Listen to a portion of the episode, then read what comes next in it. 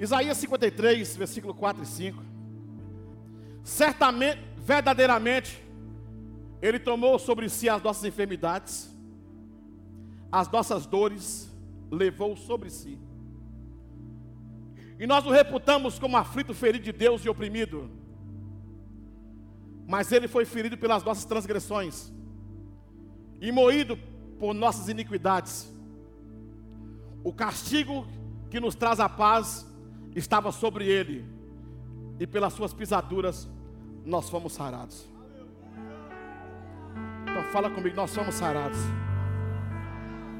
Olha, eu sempre eu sempre falo o seguinte, que não existe verdade maior do que o que está escrito. A Bíblia é a verdade. Se o ser humano entendesse esses dois versículos, nós não teríamos crise nenhuma. Quando o problema chegasse, você falaria com outra pessoa assim, e ele levou sobre si. Fica fácil entender isso. Se você entendesse esse versículo, no auge de sua crise, você viraria para você mesmo e falaria, e ele levou sobre si. E a Bíblia fala que até o castigo, que era para ser nosso, ele levou sobre si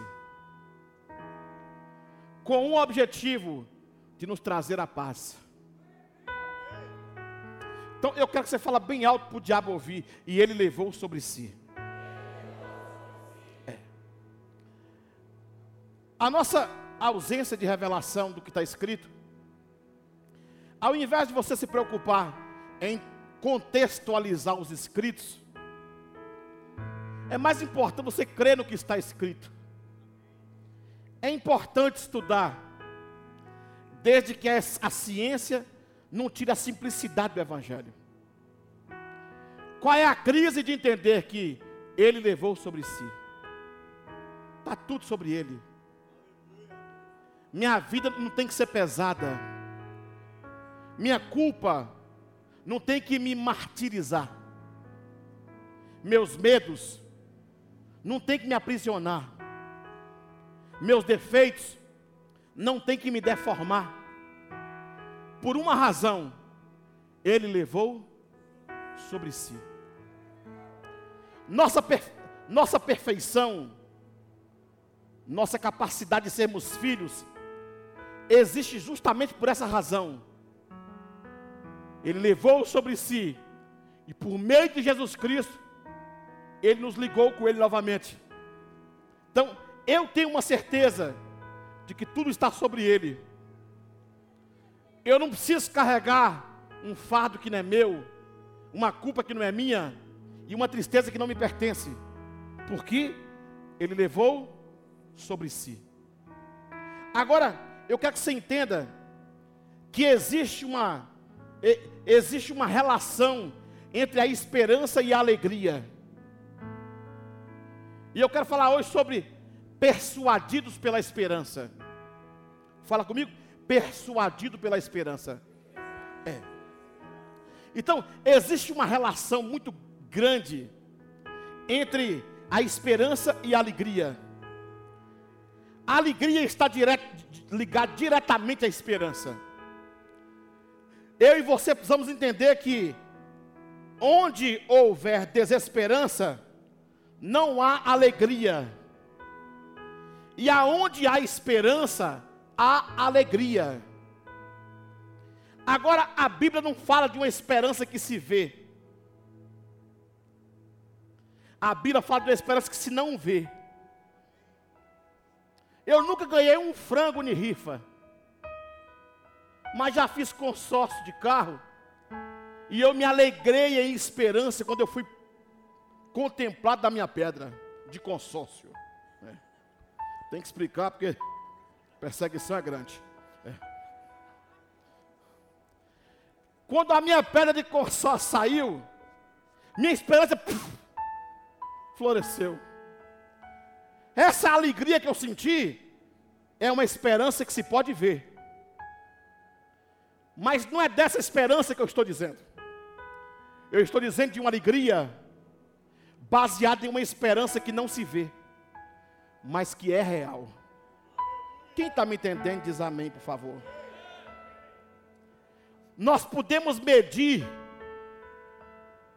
a esperança de alguém pela alegria dela. Todas as pessoas que não têm alegria não têm esperança. E nós sabemos que a alegria é fruto de um coração que está com muita expectativa naquilo que Deus vai fazer. Independente se aconteceu ou não, mas com uma certeza, Deus vai fazer.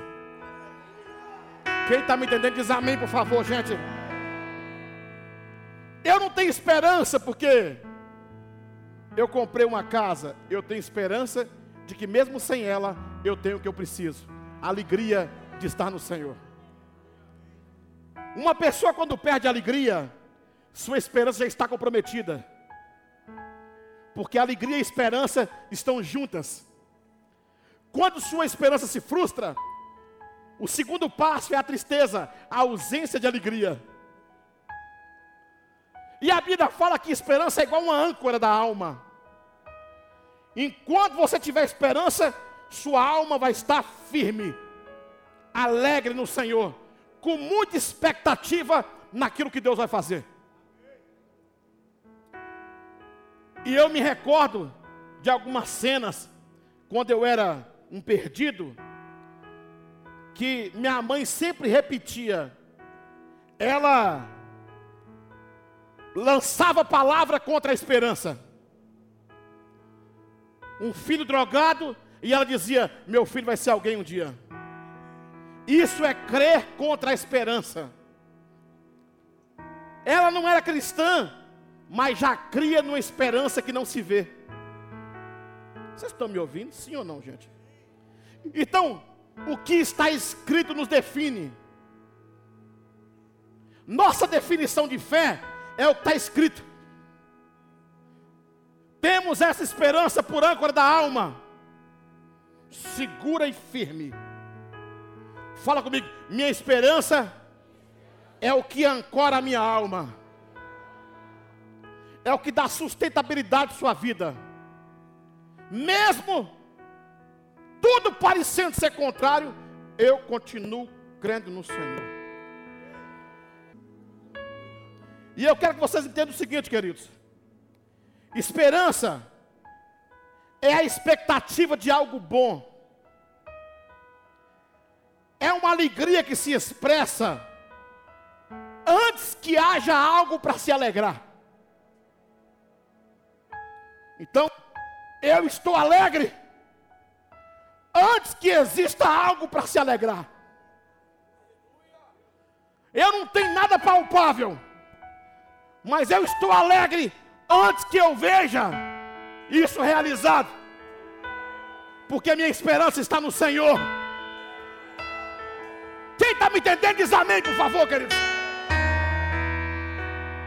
Toda vez que a minha alma fica aflita, toda vez que eu entristeço, eu perco a esperança.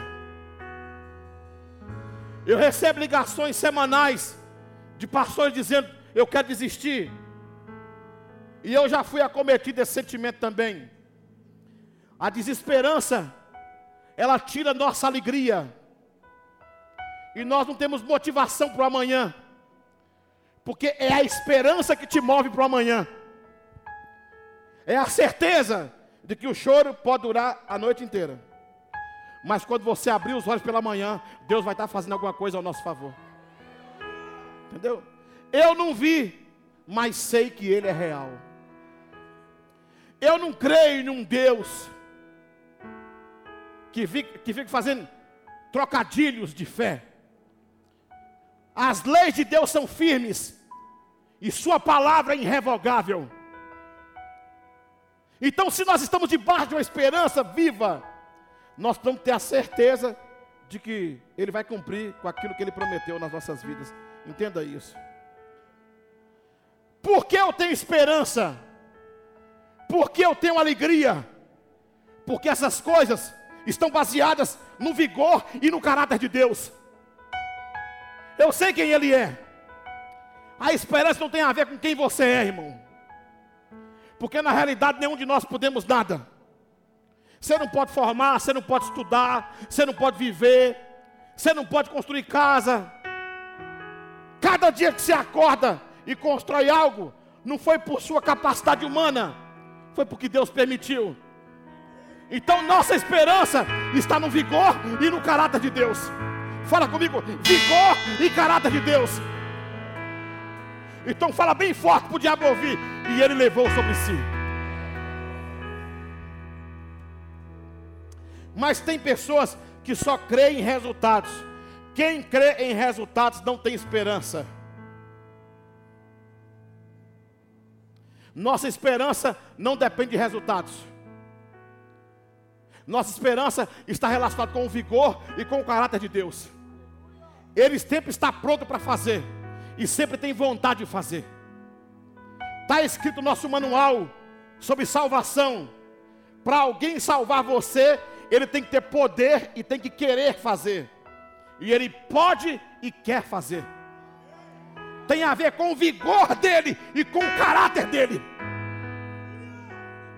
Agora, a desesperança tira a sua alegria. E a alegria extrai você do reino. Porque o reino é justiça, paz e alegria aonde, irmãos? No espírito. Minha alegria não está na carne, não está na alma. Ainda que massacrado, vivo. Tem um texto que eu gosto de Coríntios, que eu acho bonito. Segundo as Coríntios 6, 9 e 10. Olha o que diz. Como desconhecidos, mas sendo bem conhecido. Como morrendo, eis que vivendo. Como castigados, mas não mortos. Como contristados, mas sempre. Mas sempre. Então presta atenção, olha. A Bíblia relata duas realidades: a da sua alma e a do espírito. Fala comigo, da sua alma e do seu espírito. Então vamos fazer um negócio comigo? Vamos ancorar nossa alma agora em Cristo. Ancora aí. Sua alma está ancorada em Cristo. Vamos ver o versículo 9. 9. Como desconhecidos, parece que tem hora que ninguém conhece a gente. Ninguém se importa conosco. Como desconhecidos, mas fala, Deus te conhece, rapaz. Como desconhecido, mas sendo conhecido. Como morrendo, eis que vivendo. Como castigados, não mortos, como contristados, mas sempre alegres, como pobres, mas enriquecendo. Irmãos, isso, isso, é loucura. Po, a Bíblia fala como pobres, não é estando rico, não. A Bíblia fala que como pobres, você vai enriquecer muitos. Quem está me entendendo, por favor? Como pobres, enriquecendo a muitos como nada tendo e possuindo tudo. Mas o que mexe com a gente não são as coisas do espírito, são as coisas da alma. Então, por favor, ancore sua alma na esperança, porque o espírito vai começar a fazer algo em nosso meio nessa noite. Não, eu vou repetir: ancore sua alma na esperança, porque o espírito vai fazer algo nesta noite. Só quem crê, dá um glória a Deus aí, por favor.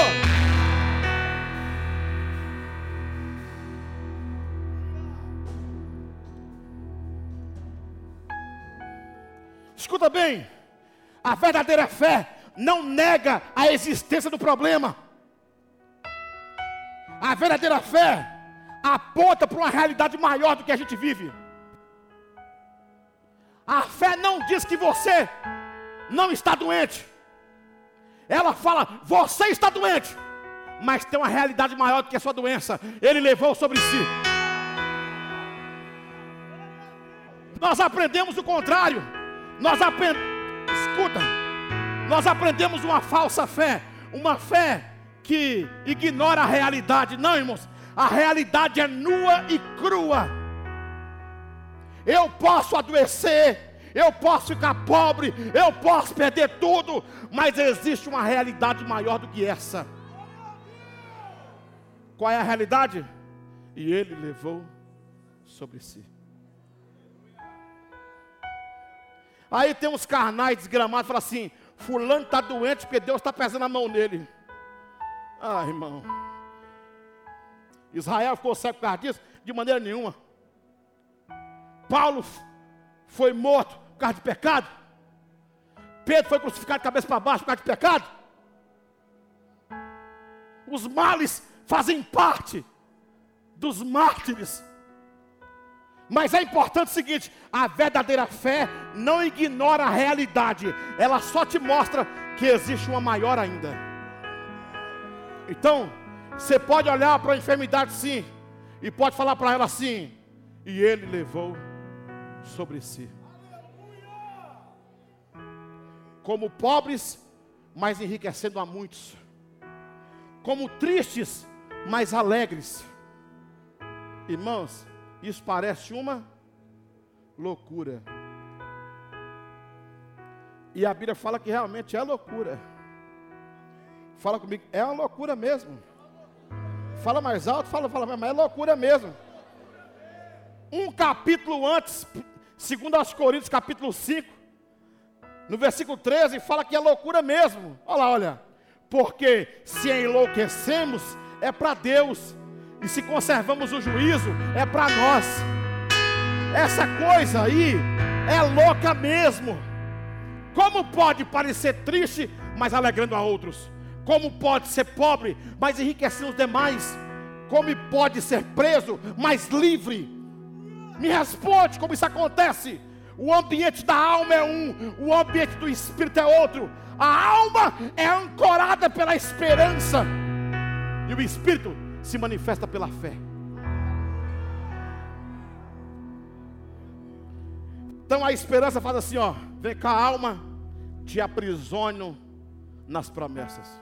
Fica quieta, não se mova para a direita ou para a esquerda. Mas eu quero me mover. Não, não, não. Existe uma esperança viva. Quem está me entendendo diz amém. Você não precisa ignorar a sua crise. Pensamento positivo, pensamento positivo. Esquece, esquece. Deixa tudo lá fora. Não, traz tudo para cá. Traz tudo para cá. Vamos deixar os males lá fora. Não, não, não. Traz para cá. E fala para todos os males. Ele levou sobre si. Fala aí, fala para eu ouvir aí. Ele levou sobre Fala mais alto para eu ouvir. Fala aí. Fala mais alto para eu ouvir.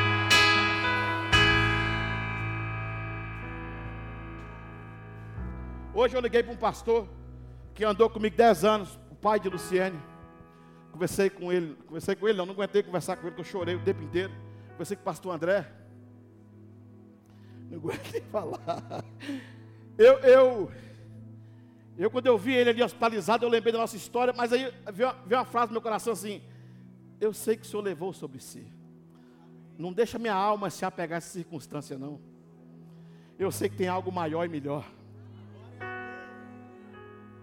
Então fala bem alto. Eu sei que tem algo melhor e maior. Fala comigo aí. Ô irmão, vocês estão frios. Fala comigo. Eu sei que tem algo maior e melhor. Fala comigo aí.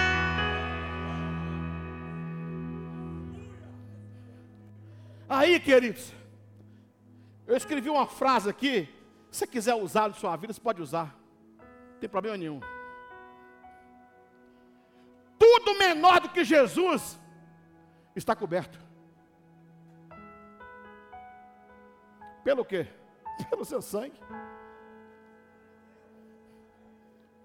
Fala comigo. Tudo menor que Jesus está coberto. Pelo quê, irmãos? Sua vida é maior que Jesus? Fala comigo, está coberto. Seu problema é maior que Jesus? Então, sua enfermidade é maior que Jesus?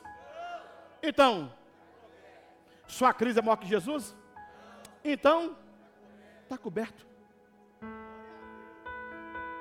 Sabe por quê?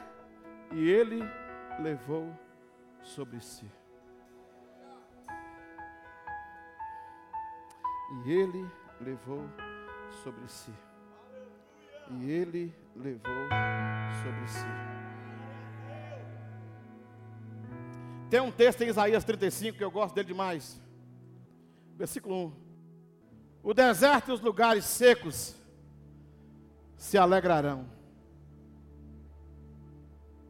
E o ermo, ermos são lugares inabitáveis, secos.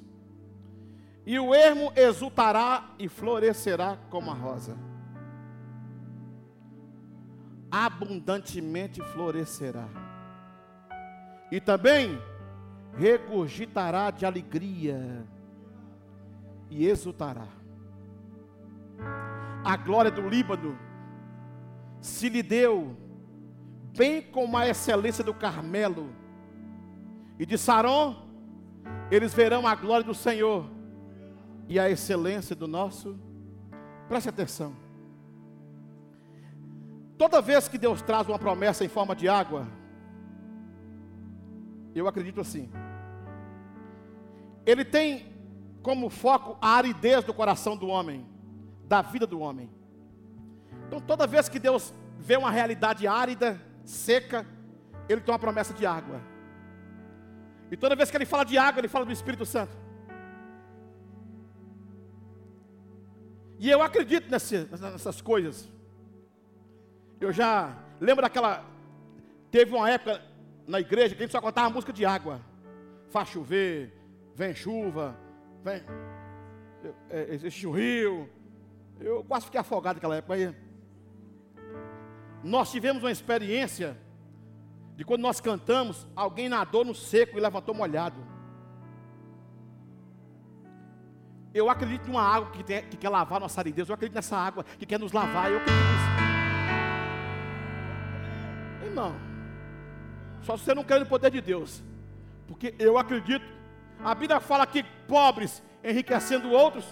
Eu acredito que você nadar no seco pode sair molhado. Quem crê nisso, diga amém, por favor. Eu também acredito nisso. E a gente precisa entender uma coisa: Deus quer tirar a aridez da condição humana. Deus precisa de uma terra molhada para que ele comece a fazer alguma coisa. E essa condição de árido é uma condição que o Espírito não opera ele quer uma terra flexível, uma terra que esteja encharcada. E nós sabemos que a água tem a ver com o Espírito Santo. E quando essa água vem, é como se fosse um aumento do favor de Deus sobre nós. Toda vez que você está seco, triste e ora, e o Espírito te visita, você se, sente, você se sente sendo lavado, sabe? Como se alguma coisa te lavou. Então, Deus vai te lavar hoje, em nome de Jesus Cristo.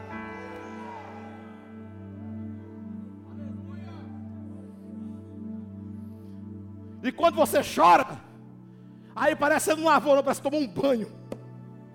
Junta suas lágrimas com a água do Espírito, você sai encharcado. Observe, toda vez que a angústia vem e o choro vem em seguida, você sente alívio. Sabe o que é? A lavagem. Lava tudo.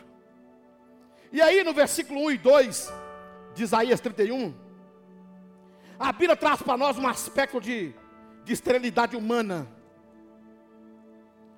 E a Bíblia diz que Deus vai nos visitar com água. E depois que essa água vier, tudo que está seco vai florescer. Até os lugares desertos serão habitáveis. Sabe o que a Bíblia está dizendo? Que Deus tem poder de transformar nosso caos em bênção. Eu sei, eu sei. Eu sei que nós vivemos um tempo que as pessoas estão perdendo a esperança. As pessoas estão desviando porque não creem mais. A alma está desancorada. E a alegria não existe mais porque perderam a esperança no Evangelho.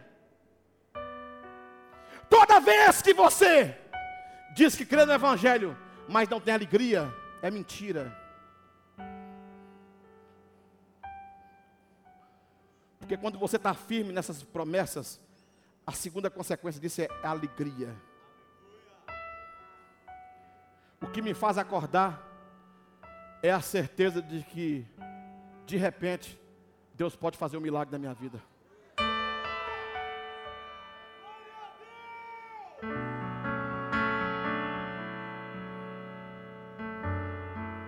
Tem gente que está falando assim: olha, é, essa é a geração da apostasia. Uma geração que fala assim: ó, estou cansado, sem força, não consigo mais caminhar. Sabe o que é isso, irmão? Terra seca. Terra seca. E eu quero pedir o Espírito de Deus hoje, faça o quê? Que molhe sua terra. Ó, ó. Está molhando sua terra, ó.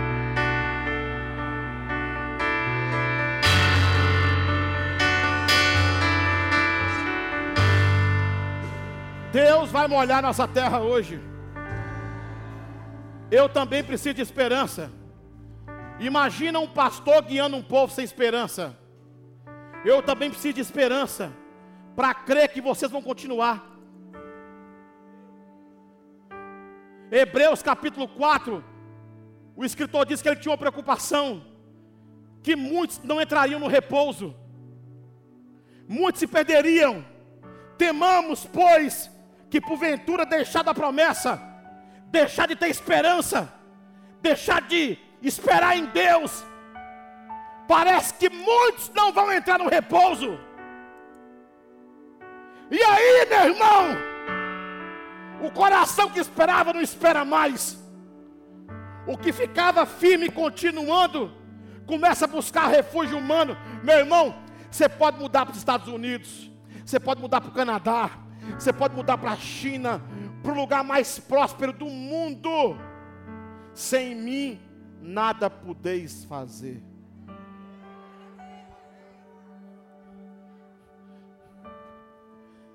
E quando você tiver com sua casa cheia de dinheiro, seus carros do ano, você vai perceber um vazio desse tamanho. Porque bens não traz alegria, traz prazer. Eu tenho prazer ter carro bom, eu tenho prazer ter televisão boa, mas essa não é a minha alegria. Porque quando precisa vender tudo, eu vendo para comprar cadeira para você sentar. Porque a alegria não se vende, prazer se vende. Quem está me entendendo, por favor, irmãos? Então, no versículo 1 e 2, Isaías 35, Fala de uma promessa de uma água que vai descer. E tudo que está seco vai umedecer. Eu profetizo que Deus vai devolver sua esperança hoje. Quer ver? Quer ver? Quer ver? Por favor, seja verdadeiro comigo. Comigo não, comigo não precisa ser não. Seja com Deus. Quem nesses últimos tempos tem vivido dias sem esperança, fique de pé, por favor. Esses são os que têm coragem, irmão. Tem mais um tanto sentado, sem coragem de levantar. Vou dar uma notícia para vocês. Vocês perderam a alegria também. Mas hoje Deus vai molhar a terra.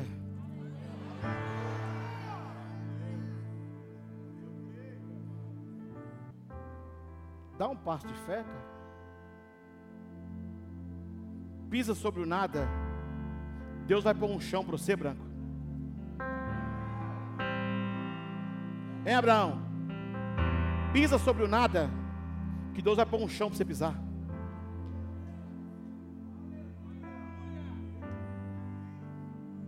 O problema, Natan, é que nós perdemos a força da promessa.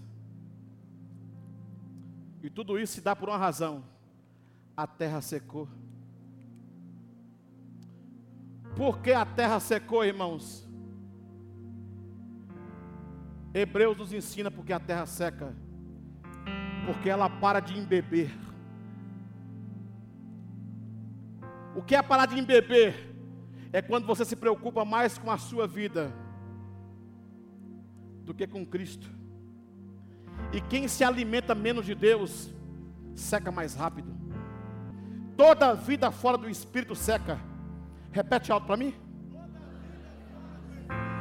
Repete alto para mim, por favor, irmãos.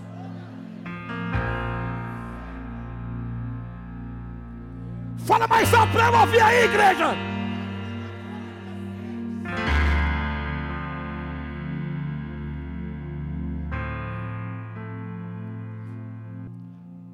No versículo 3 e 4 de Isaías 35, a Bíblia fala que Deus nos condiciona a fazer algo. Fala comigo assim, eu preciso fazer alguma coisa. Fala comigo aí. Olha a primeira frase que ele escreve: Confortai. Confortai. Ele não manda a gente cuidar da gente, não. No meio da sequidão, ele manda a gente cuidar de outro. Se o povo do Espírito perde a umidade, o que os que vivem sem Ele vão fazer? Deus tem tanta pressa, que Ele já promete que vai molhar você, e agora Ele fala assim: conforte outros que estão com as mãos fracas.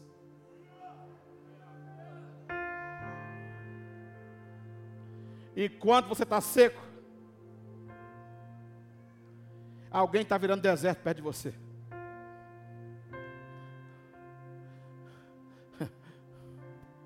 Porque você só sabe a intensidade do deserto quando você fica sem água. Porque enquanto o deserto tiver água, é praia. Mas quando o deserto falta água, você percebe a intensidade do calor e da dor. O problema é que nós estamos tão secos, irmãos, que nós não podemos nem começar o versículo 3, confortai. Há uma necessidade da igreja confortar alguém, mas para isso nós temos que florescer primeiro, sermos banhados por uma água que sai do trono. Temos que beber dessa água, encharcar dessa água, inundar dessa água. Quem está me escutando, diga amém, gente. E aí ele começa.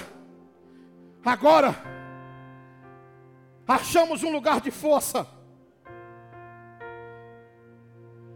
Por causa de você, por causa de uma vida imersa na água, agora nós vamos levantar e vamos em favor da esperança, da esperança quem não tem. Confortai as mãos fracas e fortalecer os joelhos trementes. Dizei, dizei a quem, irmãos? Dizei a quem, irmãos? Diga àqueles que estão turbados de coração. Diga para eles: tenha força.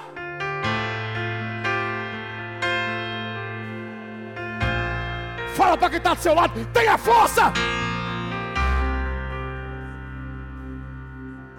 Meu irmão, tenha força.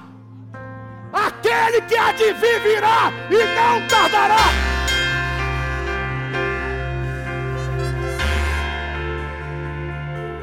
Tenha força.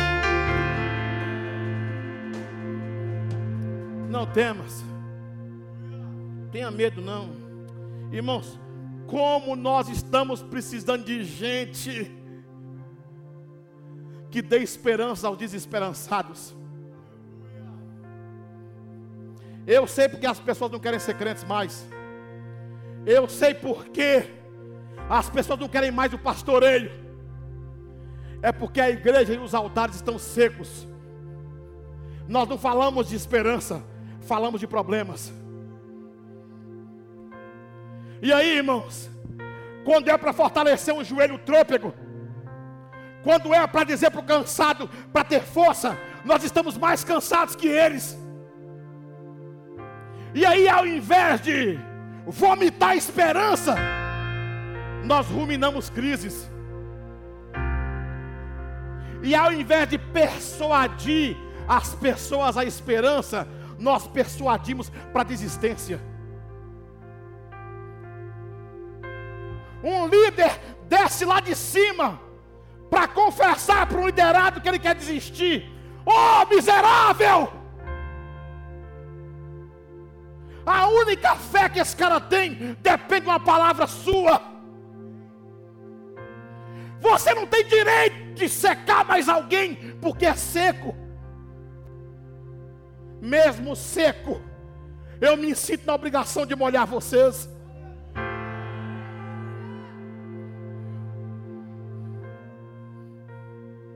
E aí, meu irmão, vem um diácono e cola do outro e fala: Sabe o que? Estou sem força, cara. Quero desistir. Quero. Cara. Antes de terminar de falar, fala para ele. Levante seus joelhos trôpegos. Retoma sua força.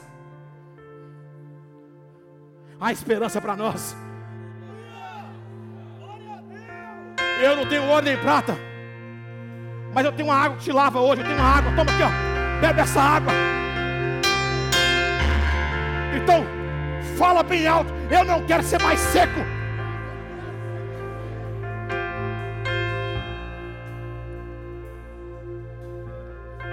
Vocês estão me ouvindo? Quem está me ouvindo, por favor, irmãos? Quando você vive debaixo de desesperança, você está debaixo de mentira. Porque evangelho significa esperança, boas novas. Sabe o que Efésios 4, 29 fala? Não usei de palavras torpes. Não saia da vossa boca palavra torpe. Palavra torpe não é palavrão. Palavra torpe é uma palavra que contradiz uma verdade. É quando você diz que não há mais esperança. E a Bíblia diz: há esperança é quando você diz que não há mais jeito, e a Bíblia fala assim: tudo posso naquele que me fortalece.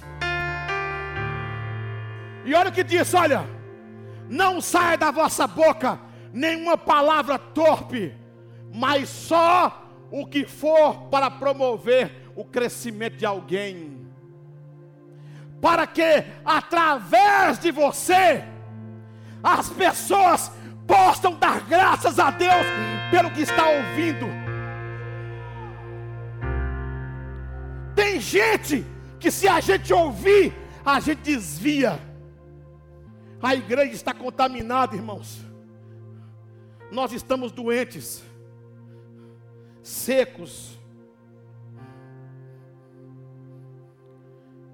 A gente queria ouvir aquela palavra que faz a gente sentir vontade de ser crente. Você tem 10 mil motivos para agradecer e acha um para reclamar. Sabe o que é a palavra torpe, irmãos?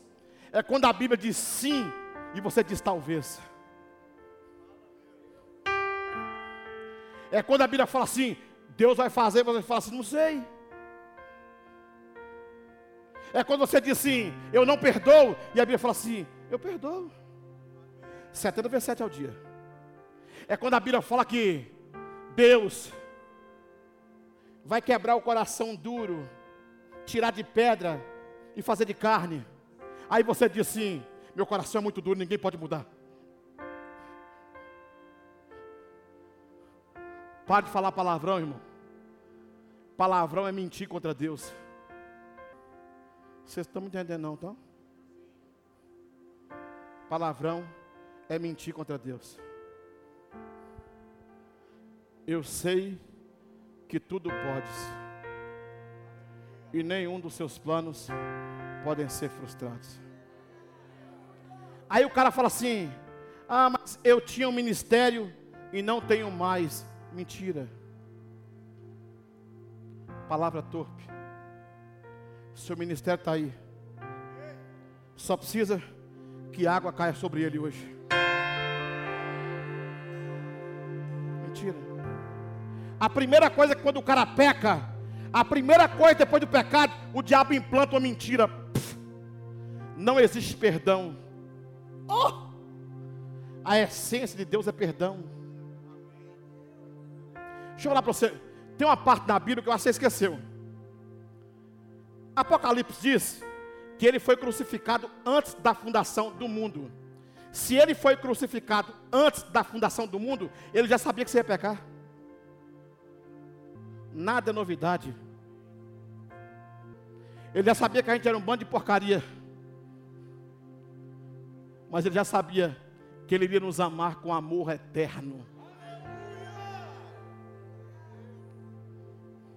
Quem está me compreendendo, irmãos? Vocês estão me entendendo, irmãos? Eu não trouxe nada para a mesa. Não trouxe nada para a mesa. Eu não tenho nada para a mesa, não tenho nada para a mesa. Hein, Dioguinho? Eu não tenho nada na mesa para dar Jesus. Espera aí, irmãos. Esqueceram? Quando os apóstolos voltaram a pescar porque Jesus morreu, Jesus chegou na beira da praia e falou assim: Ei! Pescar alguma coisa aí? Eles saíram correndo para a beira do mar, para a beira da praia, e quando chegar lá, a mesa estava posta, o peixe assado, e era só comer.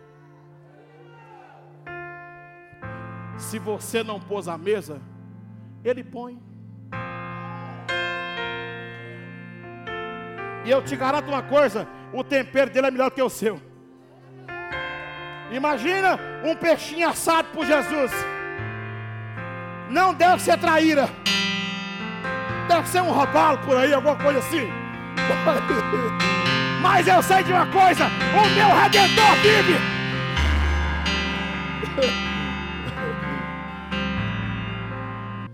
Tem, tem gente que fala assim: eu quero o ministério de falar em língua, eu quero o ministério de apóstolo, eu quero o ministério de profetizar, eu quero o ministério de curar enfermo, sei lá.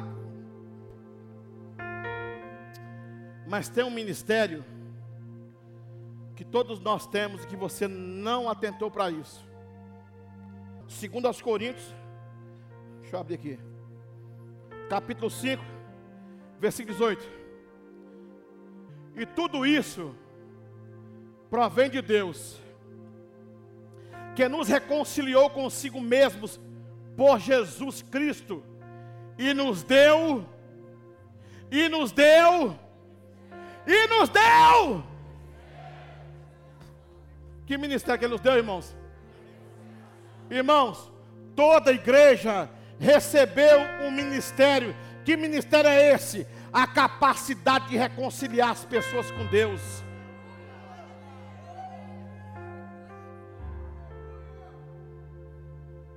Mas ninguém quer esse ministério. Como é que eu faço para reconciliar as pessoas com Deus, irmãos? Dê uma palavra de encorajamento para ele. Esteja destruído por dentro, mas mostre uma face de leão para ele. Fala para ele assim: Deus ainda está vivo. Deus ainda está vivo e Ele pode fazer um milagre agora.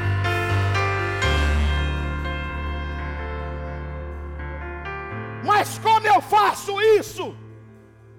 Versículo 11. Assim que, sabendo o temor que se deve ao Senhor, nós devemos persuadir os homens. Fala comigo, persuada os homens. O que é persuadir? É usar estratégia de convencimento. Todo mundo faz curso de venda tem estratégia de venda. Começa com perguntas que cercam as pessoas. Mas ninguém quer uma estratégia de persuadir. Peça o Espírito Santo uma capacidade de persuadir as pessoas. Deus, quando eu abrir minha boca, que esse cara fica confundido, ó. Que ele não fica, fica sem entender nada. Mas que ele se convença de que o Senhor é Deus. Fala, eu tenho um ministério. Todos temos. Qual é? reconciliar. Que ministério é esse? O poder de levar os homens para Deus novamente. Quem está desviando crente é crente, irmão. Nós deixamos o ministério da reconciliação, estamos no ministério da separação.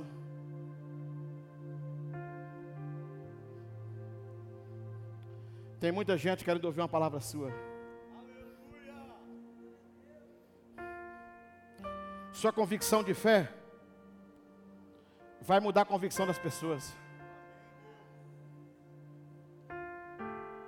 Você pode estar no meio do buraco. Você fala assim: Ah, eu creio, cara. Eu creio. Aí o cara precisa, você crê mesmo, cara? Eu creio. Ou então eu também creio.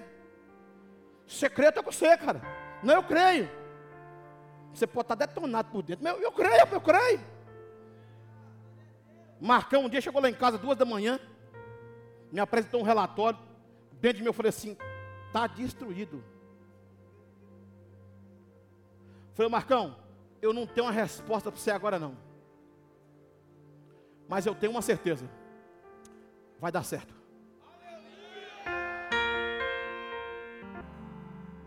Cara, uma palavra de fé sua pode mudar uma geração. Sabe o que o suicida precisa saber? Que existe uma vida além da dele. Sabe o que o deprimido precisa saber? Que existe uma vida adicional que pode dar ele alegria para viver. Mas sabe como ele encontra você? Assim, comprometido. Todo homem que se cala está comprometido.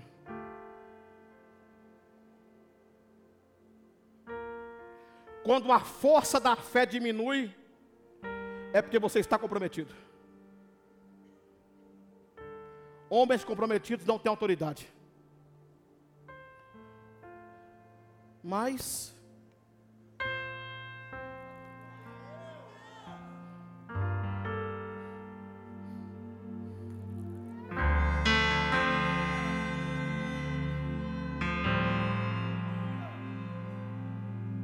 Quem sabe Deus não molha você hoje? Você quer, minha filha? Então seja molhado hoje.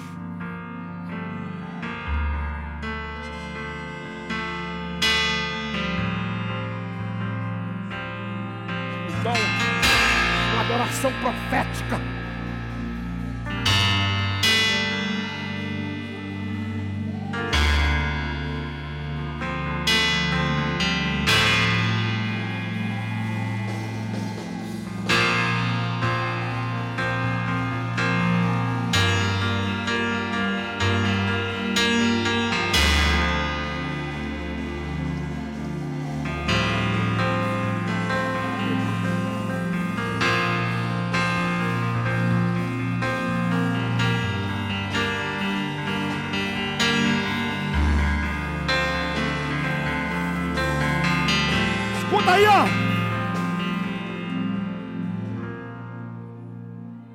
Fala bem forte para o diabo ouvir. Tudo é possível que crê. Fala.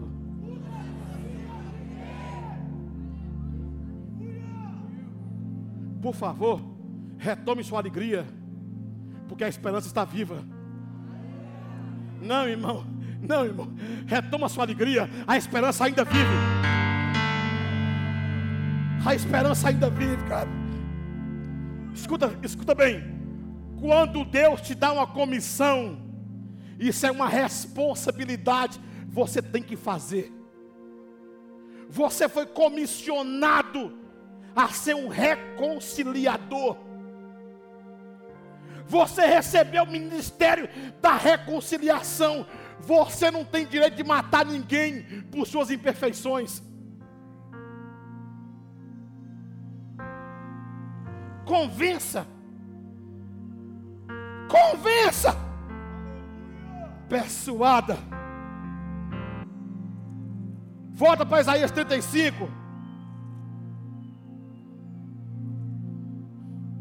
E a Bíblia diz, em Isaías 35, que assim que você começar a levantar os joelhos que estão cambaleando, vai acontecer algo algo. Meu irmão, esforça-te. Tem bom ânimo. A promessa ainda está viva. Sabe quantos anos Paulo demorou para fazer a primeira viagem dele? 14 anos. Você é crente há seis meses e quer que tudo aconteça no seu tempo, rapaz. 14 anos, Natan. Sabe quanto tempo Paulo ficou em uma casa para ganhar Áquila e Priscila? três anos e seis meses para ganhar uma família, mas sempre com a esperança viva. Eu descobri o que motivava os apóstolos, era essa esperança. Por isso os caras não tinham alegria. Eles sabiam que a morte não ia separar eles de Cristo. Eles sabiam que a potestade, principado, não ia separar de Cristo. Eles sabiam que o presente e o porvir não ia separar de Cristo, mas o passado sim. Esforça-te. Seu marido não presta, mas ele vai prestar. Você não é uma boa esposa, mas vai mudar. A porta não abriu, mas vai abrir. Segura a onda aí, segura aí. Você não é o crentão que queria ser? Calma. Deus está molhando você. Vai vir uma circunstância que vai mudar você. Aí depois que você animar o cara, que você encher ele de fogo, de paixão, de tal, poderoso. Versículo 5. Agora, os olhos dos cegos vão abrir.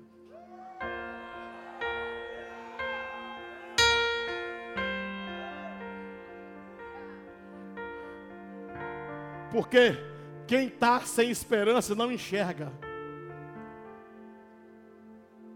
Irmãos, um homem sem esperança enxerga o quê? Nada, só a circunstância. Então quando você anima o cara, aí sabe o que ele fala?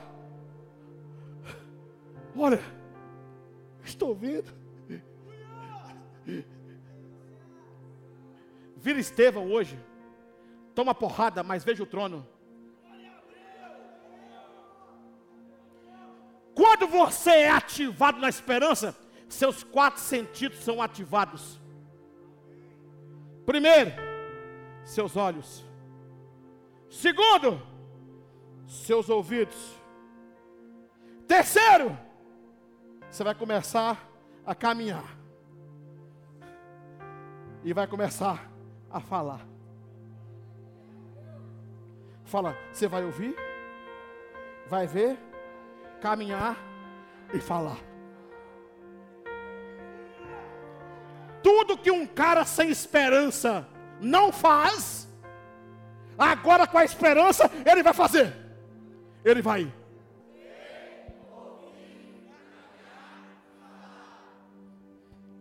Observa a boca do cara que não tem esperança. Ele não adora.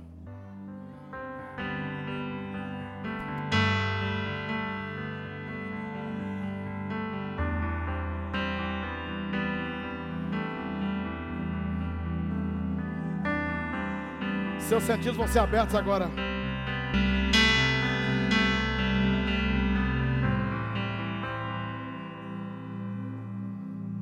Fala, eu vejo, eu ouço, eu ando e eu canto.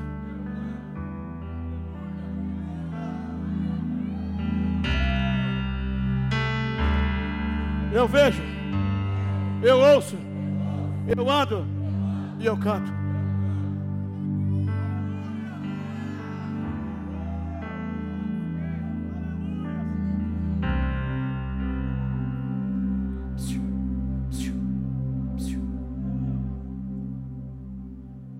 Sabe o que vai acontecer?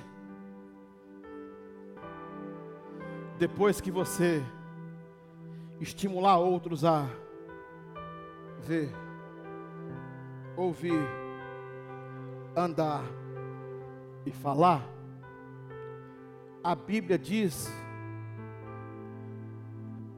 Isaías 35, 7, versículo 8. Ele vai inaugurar um, um alto caminho. Fala, depois que você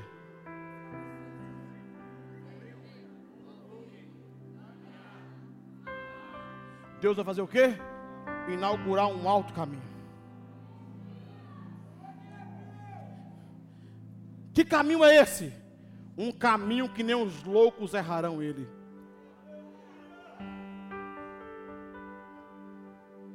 Um caminho que, independente de suas imperfeições, você não vai conseguir sair dele mais. Sabe por quê? Ele é alto. Ali haverá um alto caminho. Um caminho que se chamará o caminho da santificação. Quem vai andar nele e dar uma glória a Deus aí? Mas vai ter um povo que não vai passar por ele. O imundo é aquele que não foi lavado, aquele que não quer água,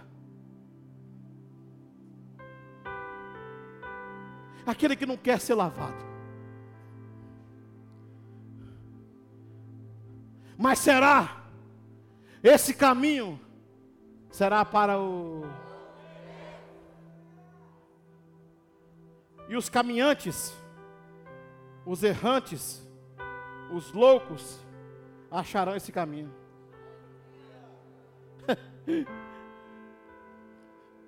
Deus abrirá um caminho. Mas quem vai passar por ele? Quem?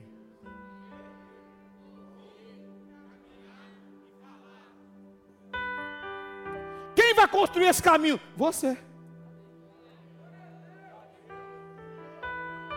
Porque é você que vai fortalecer o joelho do manco. Muda de lugar, muda de cidade, muda de país, você só vai achar um caminho fechado. Muda por dentro, que você se encontra.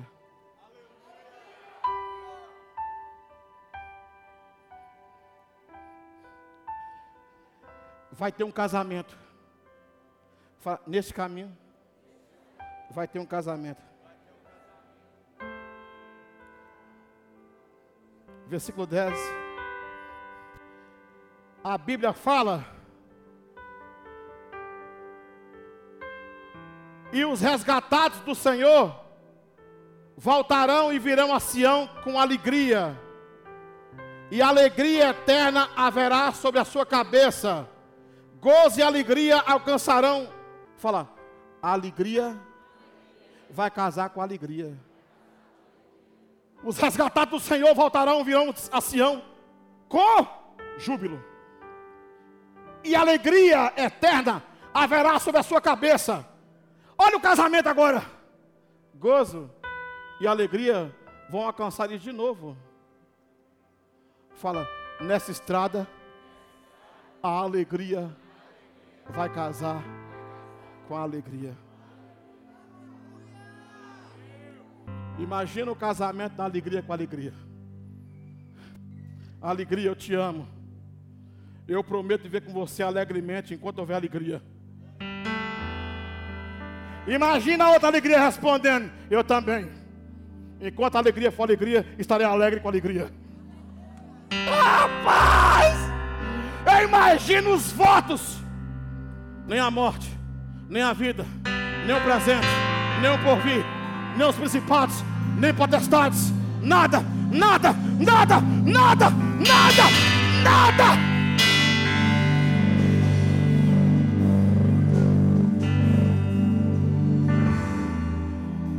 Fala comigo. A alegria vai casar com a alegria. Deus vai abrir uma estrada hoje. Quem vai passar por ela? Quem vê, quem ouve, quem caminha e quem canta. Então, vão cantar para inaugurar a estrada?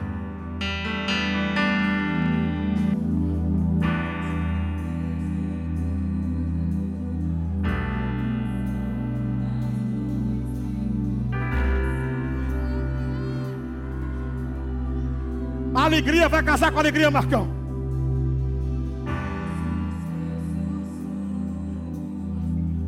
Se você não é um prisioneiro, canta. Canta.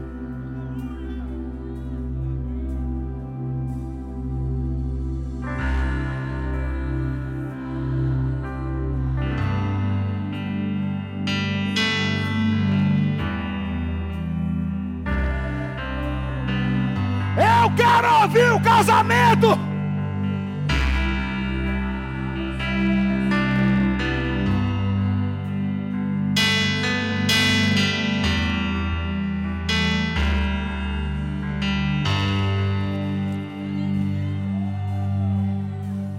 Eu quero ouvir o casamento.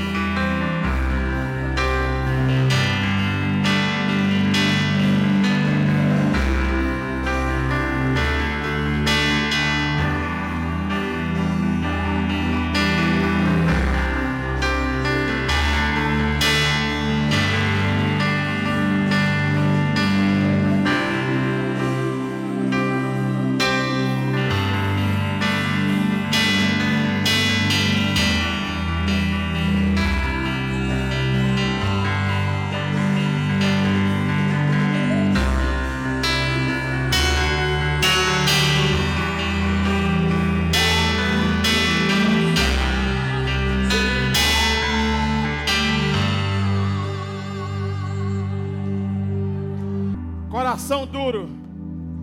Deus vai te lavar hoje.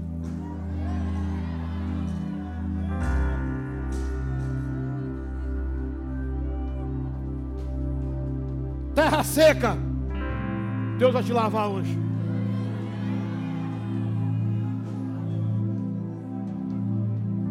Joelhos trôpegos. Deus vai te lavar hoje.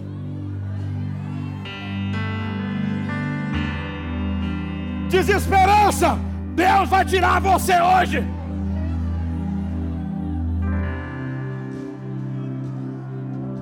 Vida e paz, o Espírito vai inundar vocês hoje.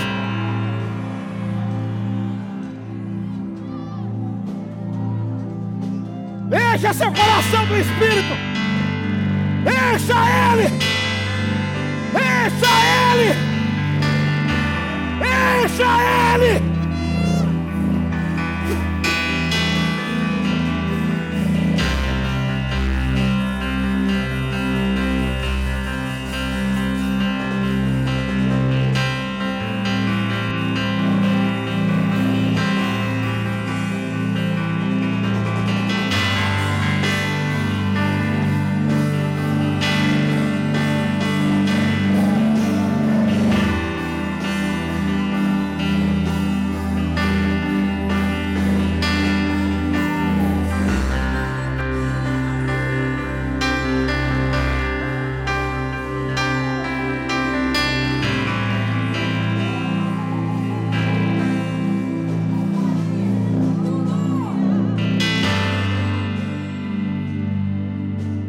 quero ouvir.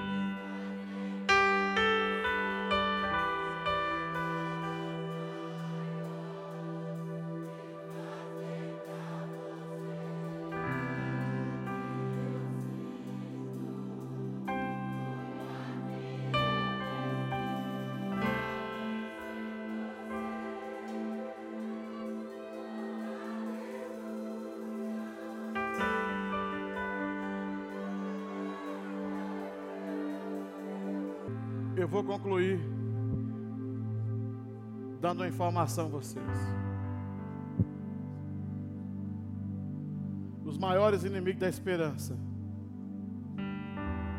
é o amor a si mesmo, o pecado e o orgulho. E eu vou pedir vocês um favor.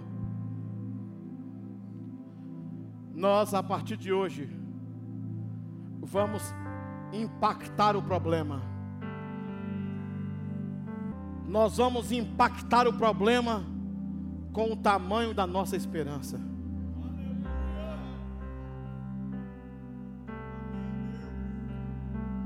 Então, quando o problema vier, você vai dizer para ele: Minha esperança é maior que você.